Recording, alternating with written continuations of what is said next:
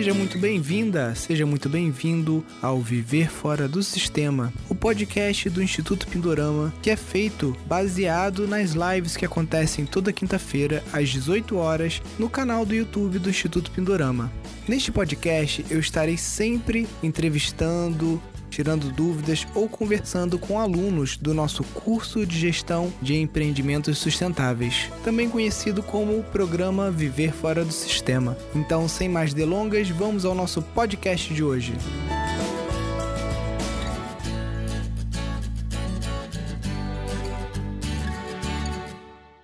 E hoje a gente vai estar falando com uma aluna que está na Alemanha, se não me engano, né, a Jo, e ela não tem um sítio, e ela vai estar tá, é, contando um pouquinho da história dela e ela desenvolveu uma linha de produtos veganos que vocês vão conhecer e ela já vem prestando consultoria para alguns colegas né, do próprio curso de gestão e já fazendo aí um, um pré-estágio, né, ou já aquecendo as turbinas aí para se tornar aí uma futura gestora de empreendimentos. Tudo bem, Jô? Boa noite. Boa noite. Eu estou um pouquinho mais longe, Nilson. Eu estou no Polo Norte, eu estou na Noruega. Ah, não é Alemanha, é Noruega. Sim. Sem nenhum problema. Maravilha. Jô, eu queria te convidar de início você contar um pouquinho, né? É, como que você conheceu o Pindorama, por que, que você se interessou né, em fazer esse curso e fazer essa jornada, né? Conta um pouquinho para gente. Bom, é, eu morei, é, desde 2003 eu vim para a Noruega e eu vim através de um trabalho, eu vim estabelecer Havaianas aqui. Depois fiquei trabalhando com produtos brasileiros, até que deu aquela crise terrível dos Estados Unidos, 2008, e aí dólar, importar, foi muito complicado, e aí eu resolvi voltar para o Brasil em 2012 mas eu já estudava toda essa parte de sustentabilidade, de é, energias alternativas, renováveis, um pouco até de permacultura. E aí, quando eu voltei para o Brasil, eu ficou mais fácil de ver é, as pessoas que estavam envolvidas com isso, trabalhando, e aí até que eu fui buscando, aí resolvi fazer mestrado, fiz mais um MBA, enfim, até que eu cheguei no sílabas. Em Friburgo, feito pelo Instituto. Já tinha ouvido falar de algum de algum outros é, é, institutos, o Tingá, e pessoal que trabalhava com bambu, a minha, a minha formação é industrial, e um dos maiores é, especialistas em bambu do mundo é um brasileiro, é, formado também lá na EGE, é, e hoje ele está no nirvana dele, que ele está na China desenvolvendo produtos, processos, enfim. E aí eu fui ao sílabas. E foi assim muito bom, porque eu conheci não só o conceito mais aprofundado de permacultura, mas conheci pessoas fantásticas, palestrantes, como o Guilherme Castanha, dentro da parte de de águas, o, o Tomás, dentro da, da, da arquitetura pensada de, de, de, uma forma melhor, né, de é, aproveitar recurso, é, não desperdício, enfim. O Knup, o Knup com as punks, enfim, foi super bacana. O Antônio, que era um, um responsável pela parte de certificação de orgânicos é, pela rede Ecovida.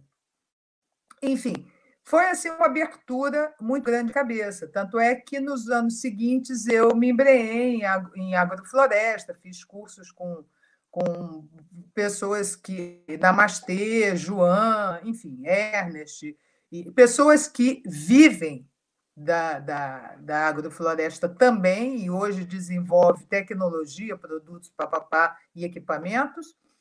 E aí fui entrando e estudando e sempre acompanhando o Pindorama, porque o Pindorama vocês começaram a fazer é, seminários, começou a entrar no o, o YouTube, enfim. Só que com a pandemia, essa, essa, vamos dizer assim, essa história de a gente ficar muito recluso é, acabou abrindo também essa questão das lives. E aí cursos foram lançados, a, educação à distância, através dos, dos meios digitais, é, virou uma realidade e, e incluiu muita gente. E eu vim acompanhando todas as lives, do, independentemente do assunto, porque uma coisa que eu acho super importante, e pela experiência me comprovou que faz, é qualquer e todo conhecimento sempre será útil para a gente. E como nada nesse mundo está desconectado, tudo está interligado. Então, tudo vai ajudar em algum momento da vida, né? Em alguma coisa. Nem que você não vai fazer, mas até para você poder mandar, você tem que saber fazer, né? Enfim. Então, eu estava vendo cursos, não, falei, eu acho que esse é um curso que vai apesar de eu ter trabalhado em empresas hoje chamadas globais, é, com gestão, com vários outros assuntos, eu falei, mas a gente sempre aprende e é um segmento que eu quero aprofundar. Por quê? Nessa fase de vida, que eu já estou na, ter, na terceira fase de vida, eu resolvi mudar algumas coisas e resolvi que fazer coisas que eu gosto dentro não só de gestão, mas dentro mesmo do campo, né? Ervas medicinais, produtos, é, comida de verdade, enfim. E aí fiquei, eu falei, bom, é, mas eu não gosto de simplesmente, ah, vou entrar para um curso. Não, eu queria entrar no curso no momento que eu tivesse decidido que esse seria um caminho, e que eu tivesse condições de me, me dedicar a ele. Eu sou uma pessoa que, é, por, por temperamento e por formação, eu sou uma pessoa que eu realizo. Eu fico só no campo das ideias. Então, foi aí que, final de 2020, eu já estava aqui na Noruega. Falei: quer saber? É a hora de eu entrar no curso de gestão. E entrei. E em novembro do ano passado, todos os 208 módulos já estão todos eles estudados e comecei a pensar em outras opções de é, do, do, do, trabalho final, apesar de eu já ter tido é, é, é uma linha desenvolvida, é, ter participado, eu participei, é, quando eu estava no Brasil, era da da Associação do Pessoal de Teresópolis, Agroecológica de Teresópolis. É, então, ali a gente sempre está trocando ideia. Né? Aí eu falei, bom, qual é a estratégia? Né?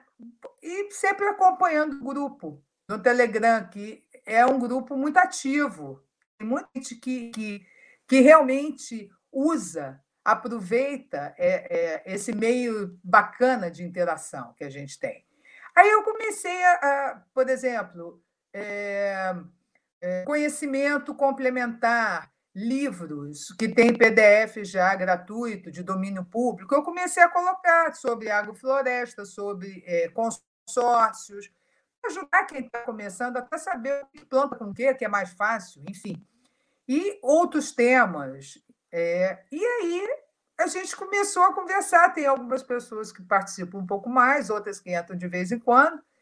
Mas aí eu falei, bom, gente, olha só. E aí vendo que algumas pessoas falavam assim, ah, se alguém souber disso, alguém que pode ajudar nisso. E aí aconteceu que o, Arnaldo Marçal, eu não sei se ele está é, podendo assistir, que ele estava, ele e a Selma estão com Covid, não sei se tem condição de estar assistindo, que eu avisei ele, né? Porque eu vou citá-los, claro que com a, a concordância deles, né? E aí ele falou alguém, eu falei, eu posso ajudar. E coloquei no grupo a minha disponibilidade de ajudar em planejamento estratégico, em desenvolvimento de negócio, de produto, análise, diagnóstico, enfim. E aí foi acontecendo. E, e, o, e o, que, o que rolou muito bacana, como eu disse anteriormente, eu sou uma pessoa que, por é, personalidade e formação, eu, eu gosto de entregar.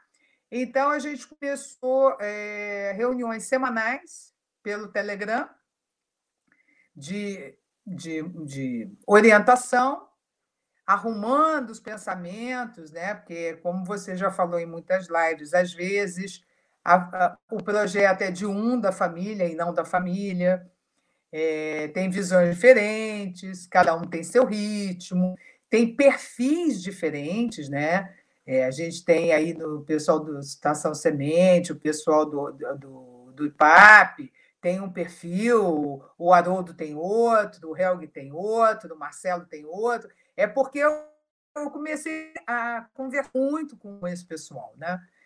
Enfim, e aí, mas foi muito legal porque a gente começou a conversar é, no, começo, no finalzinho de outubro, começo de novembro, tá todos o relatório, todas as reuniões, tem todos, todo detalhes, relatórios, é, análises, nossa. E já em dezembro, eles fizeram a primeira hospedagem Natal e Ano Novo, que eu fiquei assim super feliz por eles. Eles ficaram super felizes porque eles não acreditavam que poderiam fazer isso, porque as, as mini casas, as tiny houses, estavam lá e iam terminar a construção, e tinha 30 detalhes, e tinha a cabra no sítio, e tem o peixe, e tem isso, enfim, mas aí a gente foi arrumando, né? Então, mérito deles, mas eu estou muito feliz de ter participado disso. Maravilha, Jô. É ótimo toda essa, essa jornada. A internet da Ju tá um pouquinho instável porque ela falou que tá tendo tempestade de neve lá. Então, de vez em quando dá umas picotadinhas. Mas deu para compreender tudo que você que você falou, né? E... Deu para entender. Deu, pra... deu tudo tranquilo. E muito legal saber dessa jornada, né? Você acompanha bastante o, o Pindorama, conhece aí os, os gestores das estações sementes, todos pelo primeiro nome aí, já com essa com essa intimidade de, de trabalhar, né? E é importante porque você mostra a diferença que faz de uma, de uma aluna que corre atrás, assim, né? Que não se acomoda no curso, que está é, buscando ser realmente uma gestora de, de sítios, né? Porque para quem não tem terra, para quem não tem a intenção de comprar terra, ou porque acredita que não nunca vai ter a, a soma de dinheiro necessária para investir numa terra, ou porque não quer mesmo criar raízes, quer viver uma vida mais nômade ou mais livre, né? Qualquer que seja o caso, é, você tem que trabalhar de forma proativa nessa transição, né? Para quem já tem um sítio de família, alguma coisa assim, é muito mais fácil você fazer essa, essa transição. Talvez, né? Não vou falar que é muito mais fácil, não. Em alguns casos pode ser mais fácil. Em outros pode ser até muito mais difícil do que uma pessoa que não tem sítio, não tem nada e que tem uma, uma mobilidade né, total de conseguir escolher para onde, onde vai. Né? Porque em alguns casos você pode herdar um sítio que é numa área que não é muito promissora, que está cercada de veneno, que não é numa área turística, que você tem tantos, tantos, tantos desafios que muitas vezes é mais fácil até vender o sítio e comprar uma terra num outro local mais fértil, digamos assim, do ponto de vista de um ambiente não tão inóspito, né? com tantos é, obstáculos ou, ou desafios para você criar o teu empreendimento sustentável, né?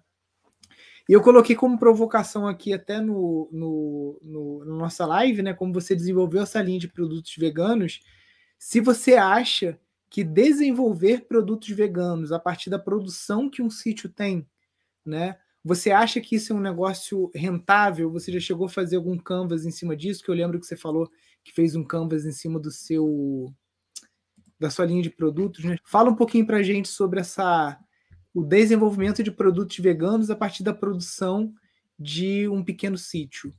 É, eu, eu entrei nessa área, na verdade, eu entrei primeiro porque os é, a produção está parada na Noruega, mas eu volto em abril. E, é, mas são produtos é, orgânicos e veganos.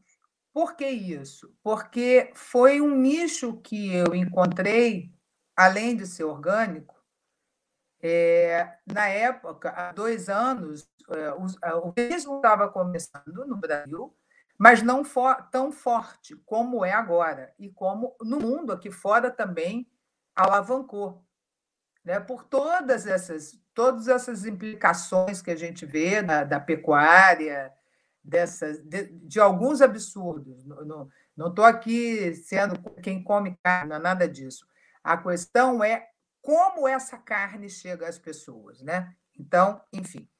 Mas, é, para quem tem alguma produção, como eu tive, e aí eu também, é, dentro da associação, eu comprava dos meus dos produtores parceiros, óbvio, é, é, é muito interessante porque eu também, é, primeiro, é, são produtos que as pessoas, em geral, que têm qualquer restrição alimentar, podem consumir, claro, tirando aí alergias, possíveis problemas com alguns, com alguns ingredientes, mas, em geral, as pessoas podem produzir, a, as pessoas podem consumir, porque se a gente imaginar que hoje o mundo, na verdade, está baseado em quatro grandes é, milho, arroz e trigo, quantas outras espécies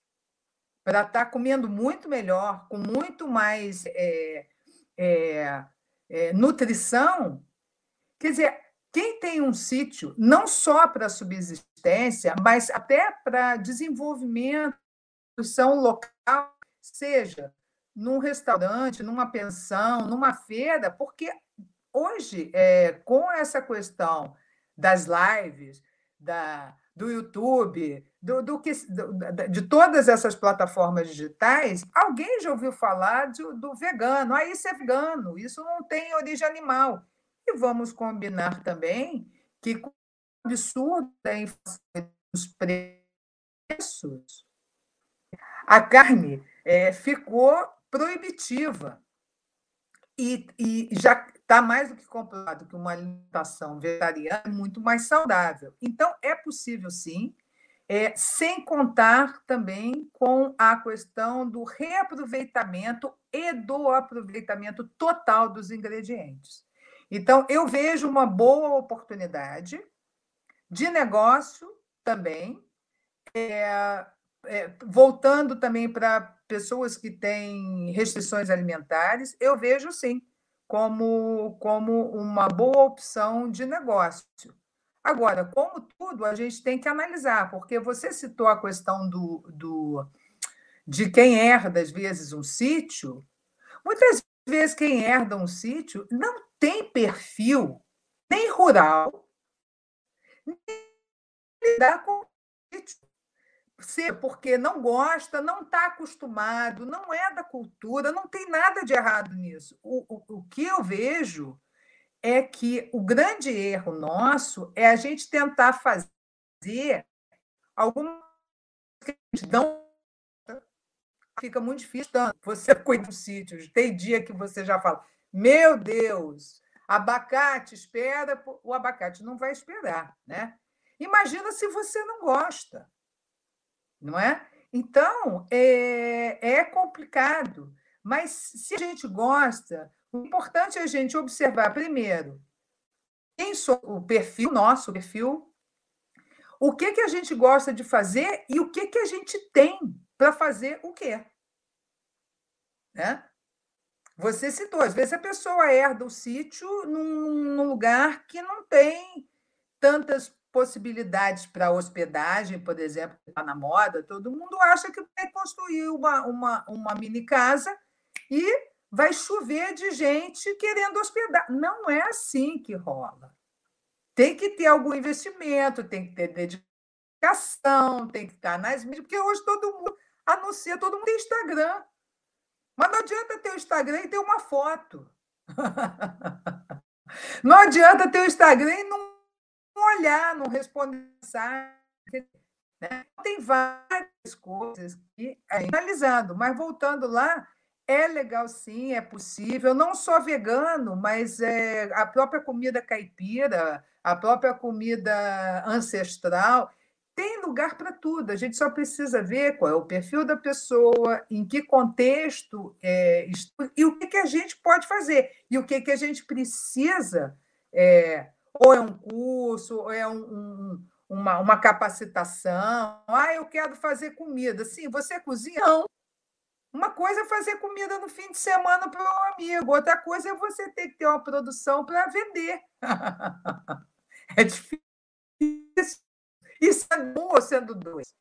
É, é, aquilo que a gente fala, né? Você tem que ver a aptidão da terra e a aptidão do empreendedor também, né? Então, é, tem uma coisa até que, que eu tenho falado muito no meu Instagram pessoal mesmo, que é da geração de renda pela internet, porque você falou é uma coisa que é fundamental, né? Que muitas vezes a pessoa que herda o sítio, ela não tem aptidão rural nenhuma. E muitas vezes ela quer usufruir do sítio, e é, mas ela não sabe trabalhar, não tem é, lida com, com a parte rural. E não tem nenhum problema, porque eu acho que a pandemia ela acabou acelerando em talvez 10 anos essa digitalização do, do trabalho e do ensino. Então, uma pessoa que consegue é, ter a liberação do trabalho para trabalhar de home office, ela pode ir para o sítio, pode trabalhar com o trabalho que ela sabe fazer. Hoje em dia, aqui no Brasil, você tem internet via satélite de boa qualidade né, em praticamente todo o território nacional. Então, você pode trabalhar do teu sítio e só usufruir né, da natureza, usufruir daquela, da água sem cloro, do, de você cultivar o seu próprio alimento e não necessitar de tirar 100% da sua renda do sítio. É um perfil também, né? É uma, é uma forma também de você de você estar tá chegando na Terra e ter mais tempo para você entendendo qual é a sua aptidão dentro desse claro. negócio rural, né? E como foi, o Jo, essa prestação de serviço, digamos assim, que você fez de forma praticamente remota, né? Da gestão de sítios ou de desenvolver planos de negócios para sítios, né? Conta para a gente um pouquinho como, como é que foi essa experiência. Bom, é, tirando as, as, instabilidades de internet, tanto daqui como do, do, do, do sítio, né? nesse caso o, o Marçal está tá em Minas Gerais, é, a gente a, a, primeira coisa foi de se conhecer um pouquinho e, e ouvir os projetos. Né? Eu como eu como facilitadora, orientadora, para mim é sempre importante ouvir. A gente precisa ouvir, porque o, o no, mais de 95% da, do êxito de, algum, de alguma atividade está no entendimento correto de qual é o problema. Porque muitas vezes a gente olha superficialmente e a gente acha o problema é um e começa a tratar o problema que a gente é, é, diagnosticou como problema, e na verdade não é problema, ele é uma consequência. A gente tem muita dificuldade de, é, de enxergar o real problema. Então, eu quis é, entender qual era a, a, dificuldade, ou que dificuldades, ou o que estava acontecendo que eles estavam patinando, eles estavam ali já há algum tempo com a, a construção, o, na verdade, o sítio não é. E outra coisa que é importante: é um sítio de 2 mil metros quadrados, que muita gente passa. Ah, eu vejo no grupo lá. Ah, eu só tenho um hectare. Ah, eu só tenho não sei o quê. Ah, eu posso fazer alguma coisa? Pode sim, você pode fazer. Quando você tem. É, muitas vezes no subúrbio do Rio de Janeiro, você ainda tem. A gente ainda acha casas com 500, 600 mil 1.200 metros quadrados de quintal, e que estão lá é, é, sem nada, sem estar tá fazendo nada. A manga tem uma mangueira, fica aquilo ali virar de manga. em vez de virar uma bala de manga, uma geleia de manga, o que seja, uma manga é, cortadinha, já para ser vendida. Chutney, chutney de manga, então, que é super eu fui, chique, eu né? Fui, eu fui entendendo, entender o que está acontecendo e entender se o projeto era um projeto familiar, se era um projeto de um cônjuge ou de outro. Né? E entendendo quantas atividades estavam ali, que na verdade elas estavam ali, mas elas na verdade não estão produzindo, elas na verdade é, são custos, apenas custos. E aí a gente foi conduzindo para que é, é, o, o, Arnaldo e a Selma começassem a fazer algumas perguntas, a pensar o que, que você pretende realmente. Né? Você consegue fazer tudo isso que você imagina? É, quais são as suas atividades para curto, médio, longo prazo? Né? É, qual é a equipe? Qual o tamanho da equipe? Né? Você está preparado? Ah, não, mas tem várias oportunidades. Aí já é uma coisa é importante. Oportunidade, gente, só existe para quem está preparado. Para quem não está preparado, não é oportunidade. Exemplo, eu falo inglês.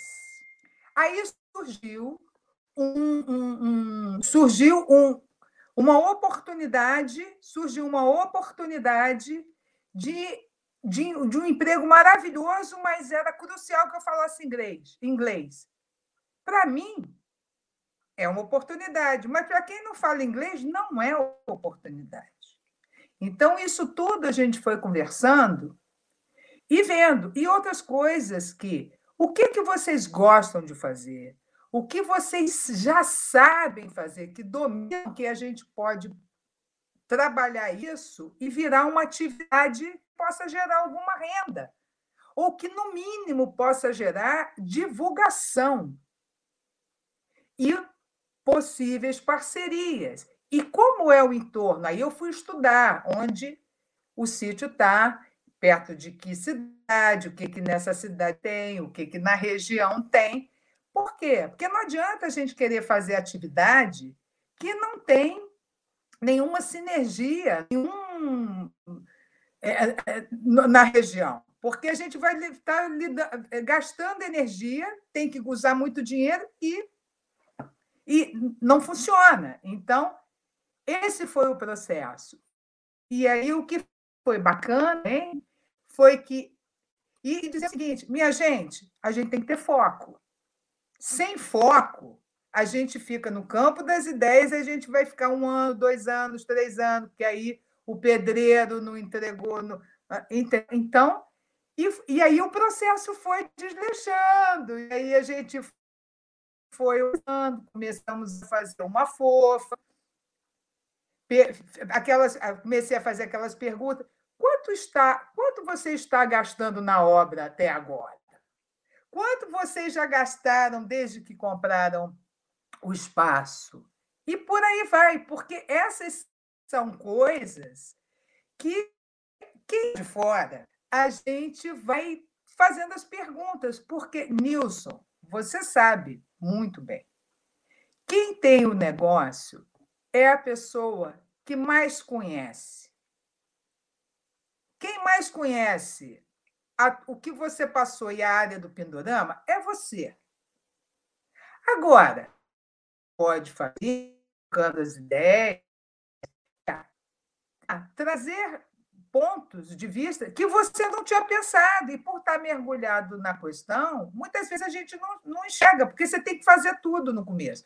Você tem que vender, você tem que produzir, você tem que divulgar, a não ser que você já tenha tido, é, venha com uma verba que não tem problema se você perder, se você errar, se você joga lixo, né?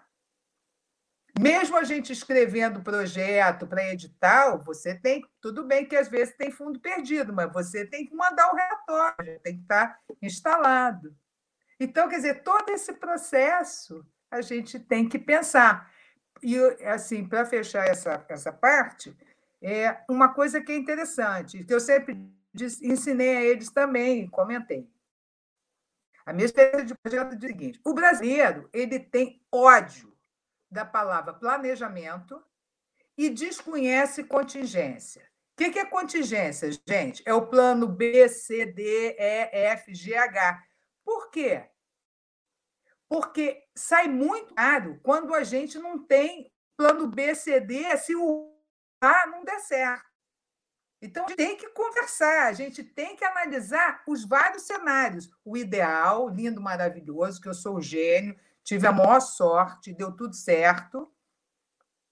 Aquele mais normalzinho, que às vezes o cara não entrega, o outro teve Covid, o, o, eu não, entrou, a, a, minha renda caiu 40% em janeiro, o pessoal tem IPTU, PVA para pagar, as escolas estão fechadas, então não tem visita ecopedagógica, entendeu? Então, a gente tem essas coisas. E aí, a gente começou a deslanchar. É, é uma pena que eles não estejam aqui, porque eu até se você se tiver um. De, de, de fazer uma live com eles, porque e eu sempre perguntei também para eles: vocês acham que está valendo a pena essa, essa nossa interação, né? Porque isso é importante também, né? É um retorno do, no teu caso, de um cliente, né? Porque o papel do gestor é justamente esse, é identificar esses pontos cegos, porque muitas vezes a pessoa que vai para um sítio, ela tem um sonho e muitas vezes esse sonho ele pode virar um pesadelo justamente pela falta de planejamento, pela falta de uma reflexão profunda, não superficial, de se realmente aquele espaço tem aptidão para esse sonho e se você tem aptidão para realizar esse sonho. Vou dar um exemplo clássico aqui, Ecovila, né? Para quem já estudou o assunto e tudo mais, Ecovila é um dos empreendimentos coletivos mais difíceis de você implementar. Tem um amigo meu da Bahia que ele comprou uma terra com 50 hectares, ele evoluiu muito com o projeto dele, para no final ele vender o sítio e ele ir morar numa ecovila que já estava pronta. Porque ele viu que ele, com 60 anos, ser pioneiro de um projeto desse e o, todo o desgaste energético que ele ia ter e atrair as pessoas e tudo mais, ele falou: Cara, eu já tô com 60 anos, eu tô na fase da vida que eu quero aproveitar minha aposentadoria. Ele vendeu o sítio, abortou tudo e foi morar numa ecovila que já estava pronta, entendeu?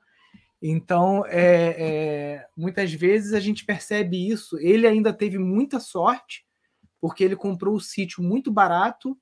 Acabou que anos depois chegou asfalto na porta do sítio. Então, ele praticamente conseguiu vender o sítio por cinco vezes, seis vezes o valor que ele comprou. Foi tipo uma, uma mega cenazinha lá que ele acertou, né?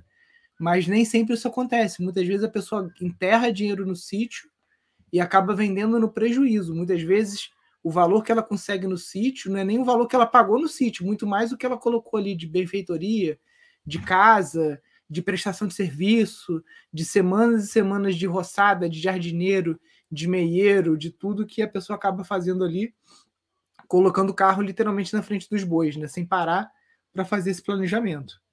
Exato. Vou, é, até falando um pouco dessa, dessa questão que você é, disse, a Ecovila, né? Tem muitas pessoas hoje, são poucas, se a gente analisar, é, eu conheço algumas que bombaram, mas que já mudaram o, o, a sua forma. Conheço outras pessoas também que têm esse sonho da Ecovila, mas que hoje também já estudam outros modelos, né? É, ou condomínio, é, condomínio, ou pelo híbrido. Por quê? Porque é como você põe, ou você vê no dia a dia. E quando a gente sai de um contexto que a gente está acostumado há anos, por mais que a gente queira mudar, a gente tem todo tem hábito tem as conveniências, tem um monte de coisa. E a gente, é, a gente é, é, é interessante, porque, um, um, infelizmente, a gente está tão agregado do ambiente natural que a gente tem dificuldade de sobreviver nele. Eu estava assistindo uma pessoa que, que super é, andada, acostumada a esse tipo de coisa, que teve duas semanas na Amazônia e voltou acabado, porque a gente não tem, é, é, a gente não tem essa vivência. Por mais que a gente sonhe com a floresta, floresta mesmo, não é a capoeira, não é o parque com três árvores, é floresta mesmo, né? Viver na roça ainda tem muitos, seja segurança, seja acesso, seja é, internet, seja saneamento, seja eletricidade, seja um monte de coisas. E o final é. E nós aqui que a gente nunca viveu, porque uma coisa é você ir ao sítio de hobby, sítio de alguém ou seu, mas no fim de semana terminou, você volta para a sua vida que está toda organizada. Então, tudo isso a gente tem que levar em conta quando a gente vai tentar alguém ou com essa área, né? O que fazer com isso? E como você falou, tudo vai depender do momento de vida, a condição que a gente tem. Óbvio que com a pandemia, isso acelerou alguns processos por várias questões, inclusive por empobrecimento, por perda de emprego. Não é? Aí o sítio virou o plano BCD. O Marcelo mesmo, Marcelo Lucente, do Papiros, ele mesmo é, é, iniciou essa nova jornada em função da saída dele do banco. E eu conheço várias outras pessoas. Né? Então, mas ele entendeu e tem outra pegada, mas tem gente que não, não funciona. Né? E aí, isso é, é muito, é muito ruim isso, né? A gente querer algo que a gente não tem a menor é mais complicado, muito complicado. Mas o gestor tem que ter esse olhar para poder ajudar, entendendo que o gestor é um gestor, não é o dono do negócio. Só um detalhe, uma, uma informação que a gente falou do, do Marçal, é, essas duas locações que eles fizeram no Natal e no Ano Novo geraram o custo mensal do rancho. Então, quer dizer, já foi a primeira renda que gerou assim dentro desse modelo novo. Perfeito, né? Que é uma é uma coisa simples que as pessoas não param para fazer conta aqui, né? que é o. Você entende esse linguajar, né? Que é o não, tempo de payback, não. né? Que é o tempo do retorno do investimento. Porque o quanto você gasta para construir um. É? Quanto que você gasta para construir um chalé desse? Quantos dias por ano você tem que alugar? Por quantos anos? Só para o teu investimento voltar. Você vai montar uma estufa de morango? Quanto que você vai ter que investir nessa estufa? é, reposição de muda a cada dois anos, né? Então, realmente as pessoas não fazem, e aí acaba que vira aquela história de que depõe contra, sabe? Você conhece muita gente que foi, é, tentou alguma coisa na roça e que não deu certo, e aí vira um consenso de que a vida no campo é difícil, que a vida no campo é, não vale a pena, e nem sempre é assim. Por exemplo, a gente tem o nosso grupo de mentoria toda quinta-feira a gente tem reunião, né? É o, é o nosso, digamos assim, nosso melhor produto, que é, que é um, um grupo onde a gente acompanha lado a lado a evolução de pessoas que estão fazendo a transição. E um dos mentorados hoje estava contando que é, ele está numa luta lá com um, um, irmão dele, porque o irmão dele literalmente ficou rico com café. Ele começou com não sei quantos mil pés, hoje está com 170 mil pés andava de Fusca, hoje tem não sei quantos carros, pode ter o que ele quiser, só que é tudo no veneno. Ele ele está perdendo a saúde dele, né? Porque essa riqueza está vindo de um monocultivo. Todo mundo sabe que o monocultura ela traz diversos desafios do ponto de vista de controle de pragas e doenças, né? Porque você tem uma cultura, deu algum problema no café, você do mesmo jeito que você está rico, você vai à falência, né? Porque a gente sabe que muitas vezes esses, esses químicos eles perdem, eles se tornam inócuos, assim como quem toma é, antibiótico toda hora, com qualquer coisinha, você vai tendo que tomar antibióticos cada vez mais fortes até você chegar no bezetacil da vida, né? A lavoura também da mesma forma. Você começa usando um agrotóxico mais brando, daqui a pouco você está num tarja preta e daqui a pouco nada funciona mais e você perde. Né? A, a agricultura convencional ela acaba te levando para isso, empobrecimento do solo, uma super resistência das plantas a agroquímicos, né? Então ele está nessa e estava querendo convencer o irmão. Falei, cara, esquece o negócio de convencer o irmão você vai fazer a tua lavoura de café, sombreado, agroecológica, e você vai começando devagarzinho, e aí ele vai vendo a diferença de um cultivo para o outro, né? Isso eu aprendi com a, a Vandana Shiva quando eu estive lá na Índia.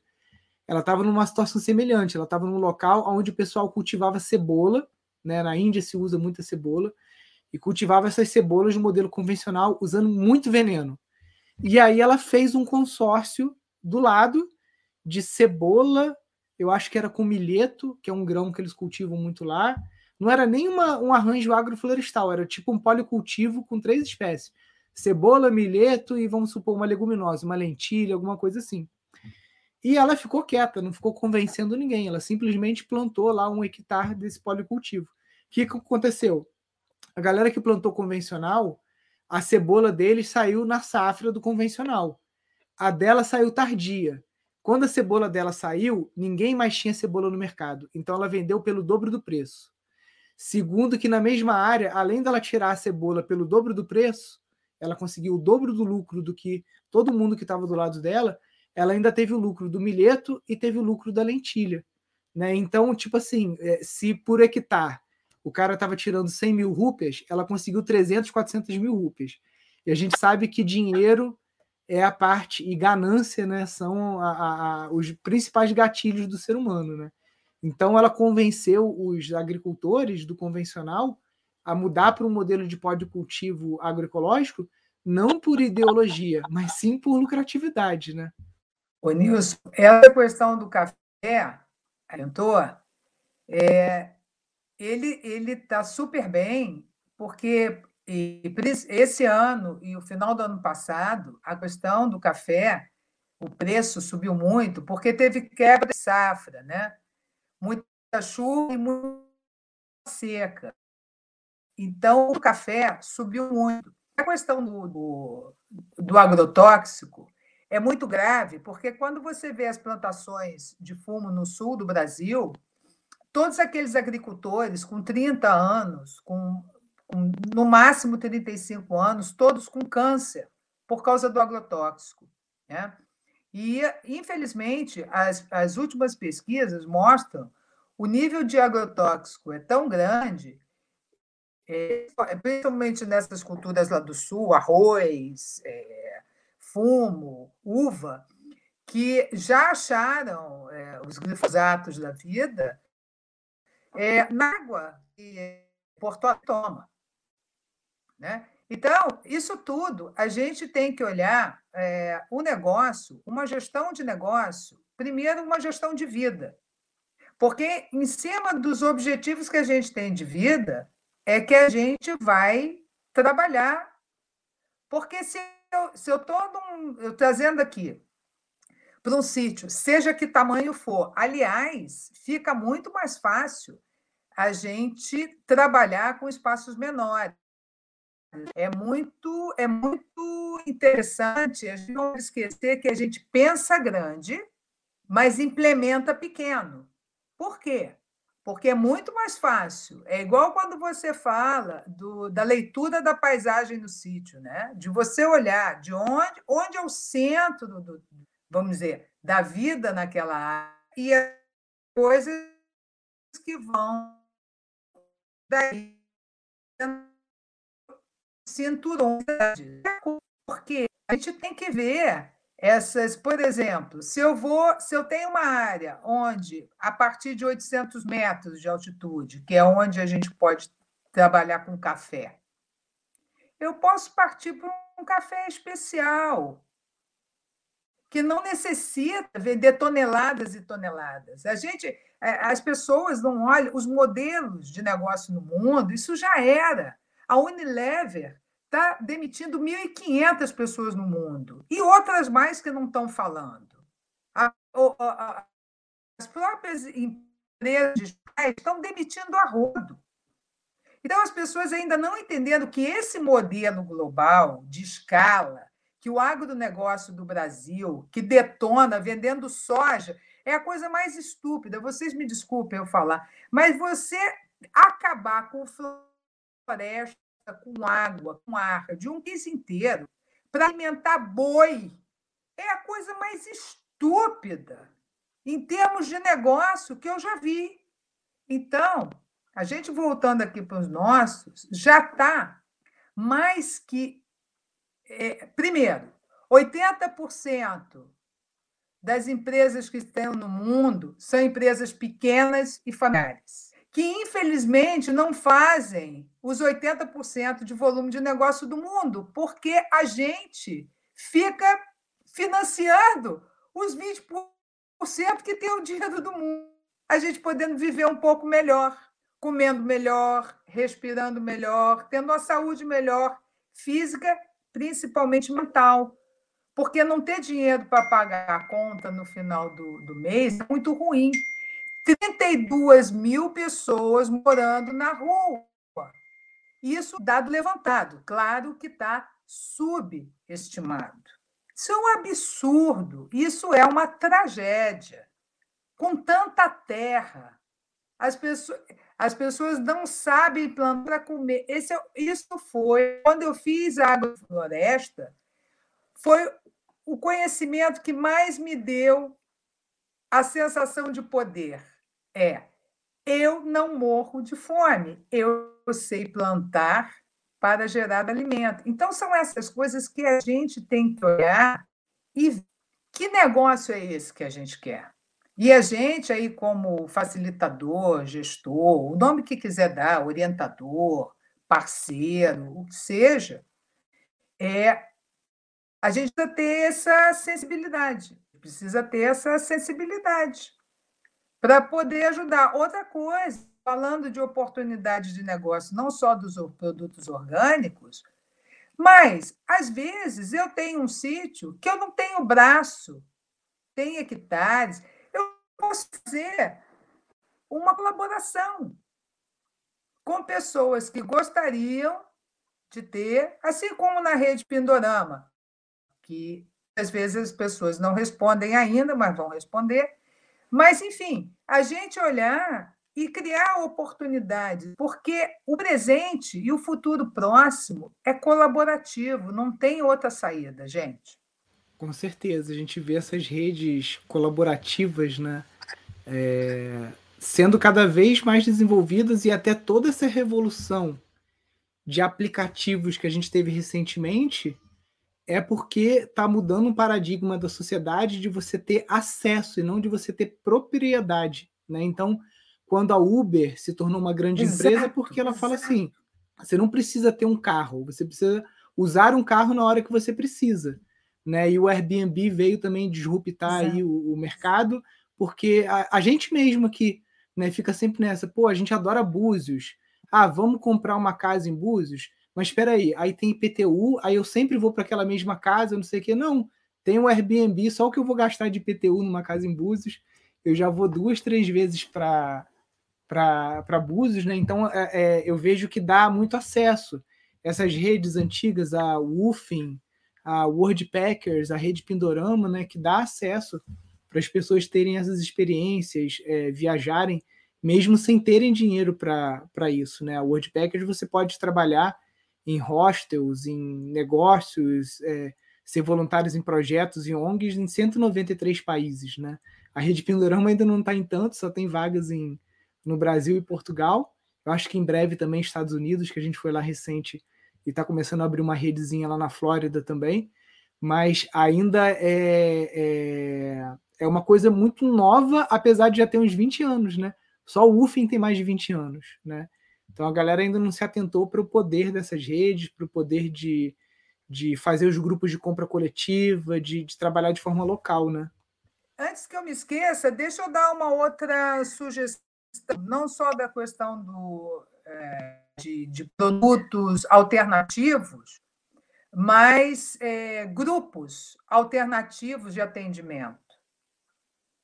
Existe, a gente, a gente não pensa, a gente exclui vários grupos que têm, não tem muitas opções de lazer, por exemplo, cadeirantes. Eu vejo muitos projetos de sítio que não têm acessibilidade nenhuma.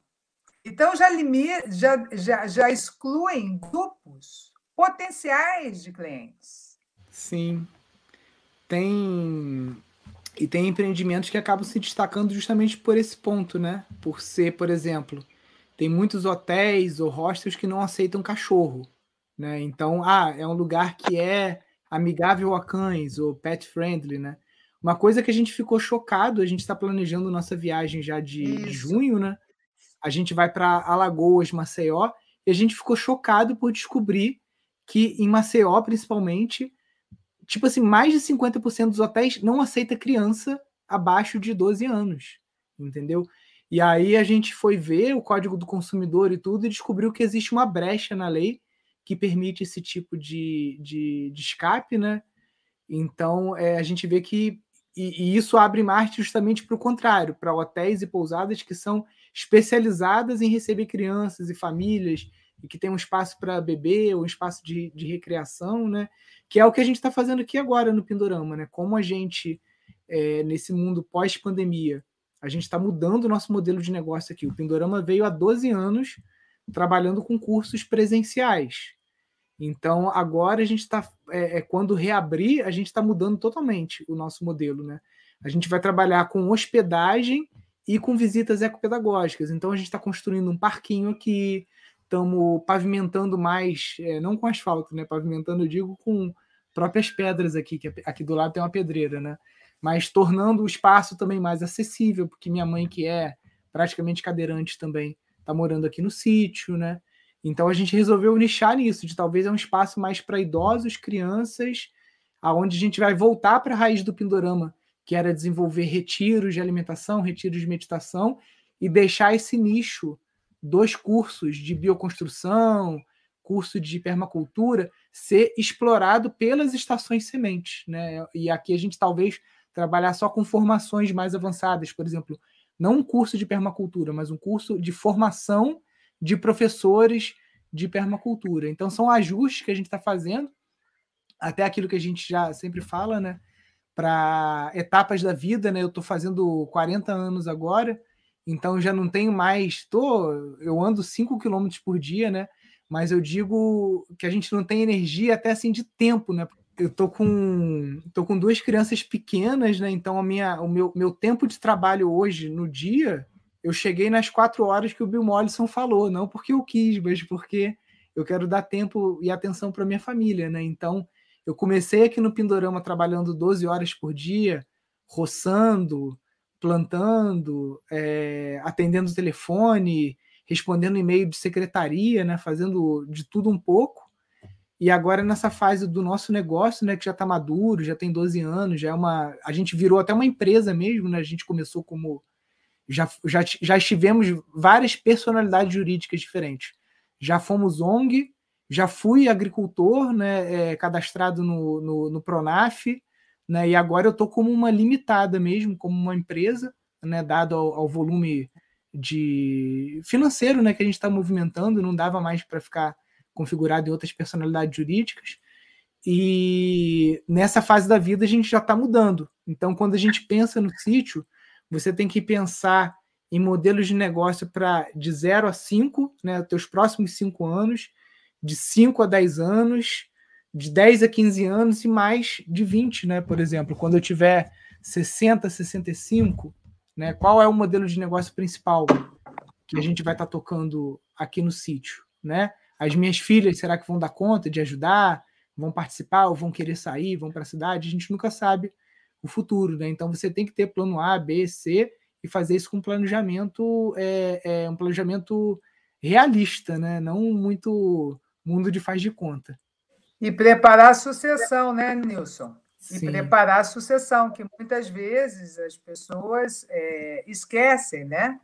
Fazem todo o ano, o, o, a vida toda preparando aquele negócio, só que esquecem de preparar a sucessão.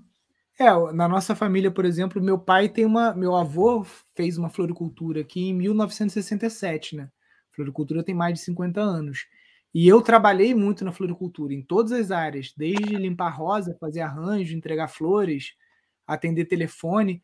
Só que eu não quis fazer a sucessão da floricultura. A floricultura hoje está arrendada. A gente alugou a loja com o negócio, a pessoa levou a marca, levou tudo e está lá tocando, né? Mas até para isso você tem que preparar, né?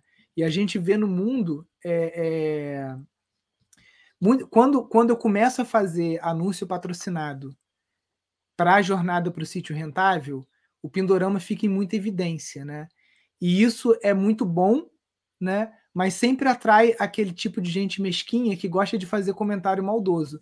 Então a pessoa vê aquele vídeo que eu conto a história do sítio e fala assim: "Ah, mas você herdou um sítio, né? Então é fácil".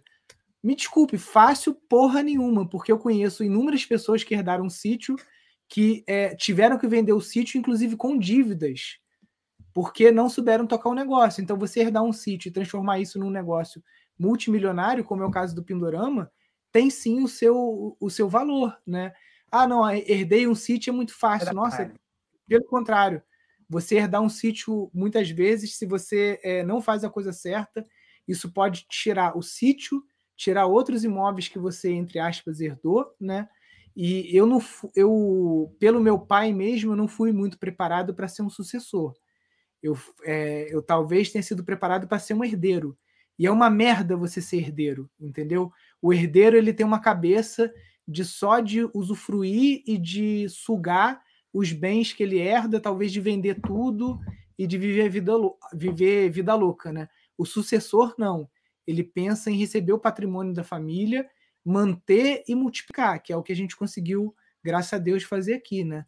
Tem aquele ditado no Brasil que você deve conhecer, né? Que é os avós constroem, os filhos mantêm e os netos destroem, né? Só que aqui no caso, pelo contrário, a gente multiplicou o patrimônio, né? Meu avô, meu, meu pai sim, meu pai vendeu vários imóveis, né? Por, por não saber gerenciar bem a, a floricultura, né? Ele perdeu apartamento, perdeu terreno, perdeu um monte de coisa para pagar dívida do comércio dele. Né? E eu consegui manter o patrimônio da família e multiplicar. Mas por quê? Por, a, apesar de eu não ter recebido esse, esse treinamento em casa, né, a, a minha família conseguiu me proporcionar um curso de inglês, conseguiu me proporcionar escola particular, conseguiu me, é, é, me, me, me, me, jogou até na faculdade. A faculdade eu paguei. Eu trabalhava durante o dia para fazer a faculdade à noite. Dali para frente eu me mantive, né?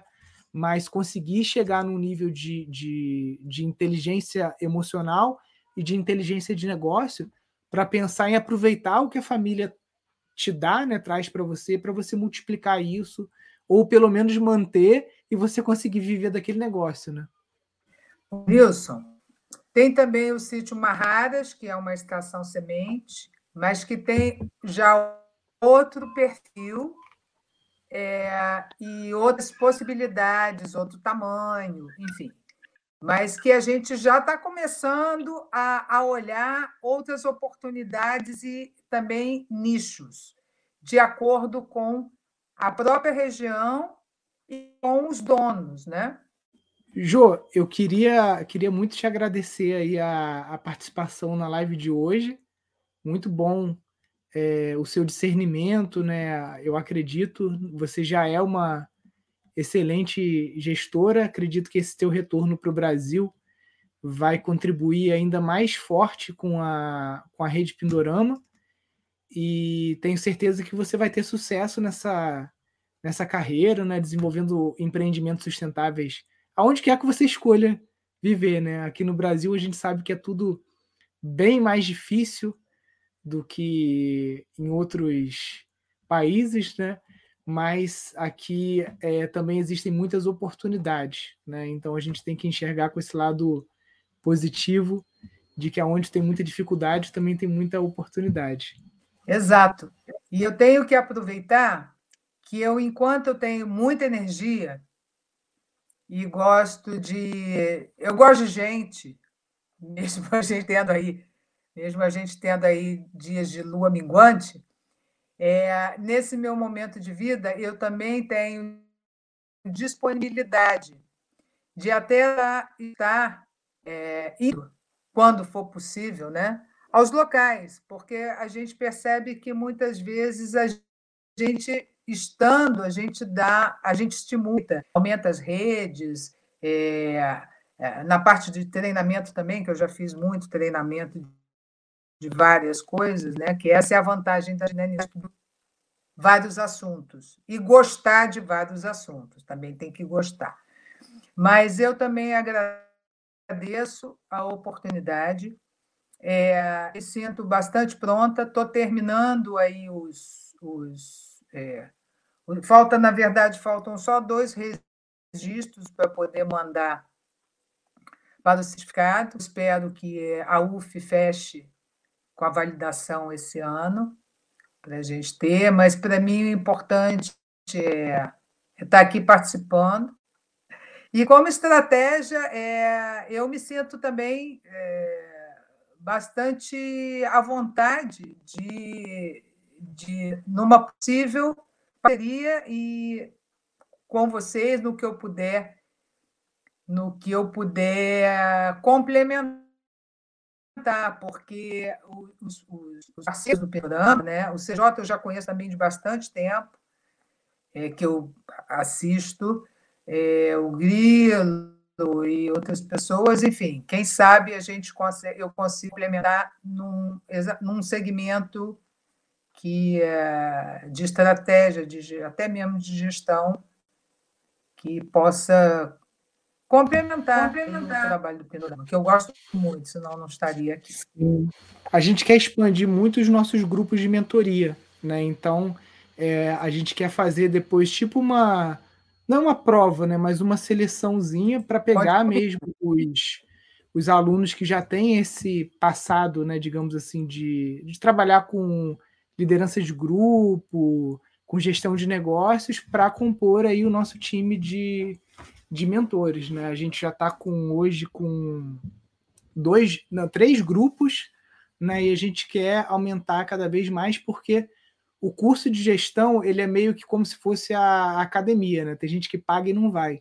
Agora a mentoria ela é tipo o personal trainer que vai lá te, te acordar de manhã, ó, sai da cama que hoje é teu dia de, de exercitar, né? Então a mentoria é quem está participando, né? A gente está tá com grupos desde 2016 e faz muita diferença, muita diferença mesmo. É, agora mesmo a Valéria, que é, está lá perto de é, acho que é João Pedrinho, eu confundo o nome, que é lá perto de Florianópolis, né? E ela entrou na mentoria perdida, assim, sobre como escolher um sítio para comprar e tudo mais.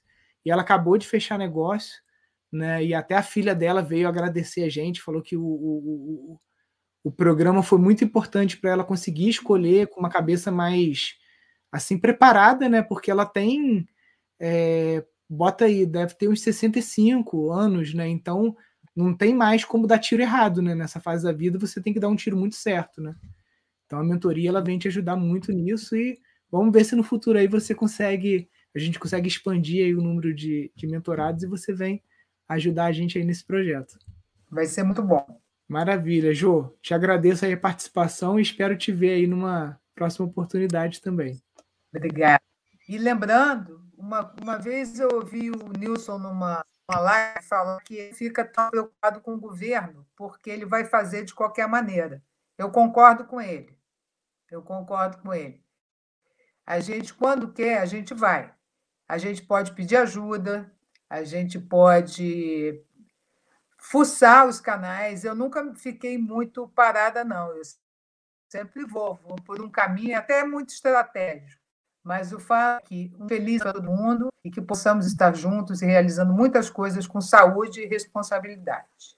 Muito agradecida por essa oportunidade. Valeu, tchau, tchau. Jô. Até uma próxima aí. Um abraço. Pessoal, estou muito feliz aqui de voltar com os nossos encontros de quinta-feira, né? A gente teve um recesso aí de praticamente um mês. Show, galera. Até mais. Valeu. Tchau, tchau.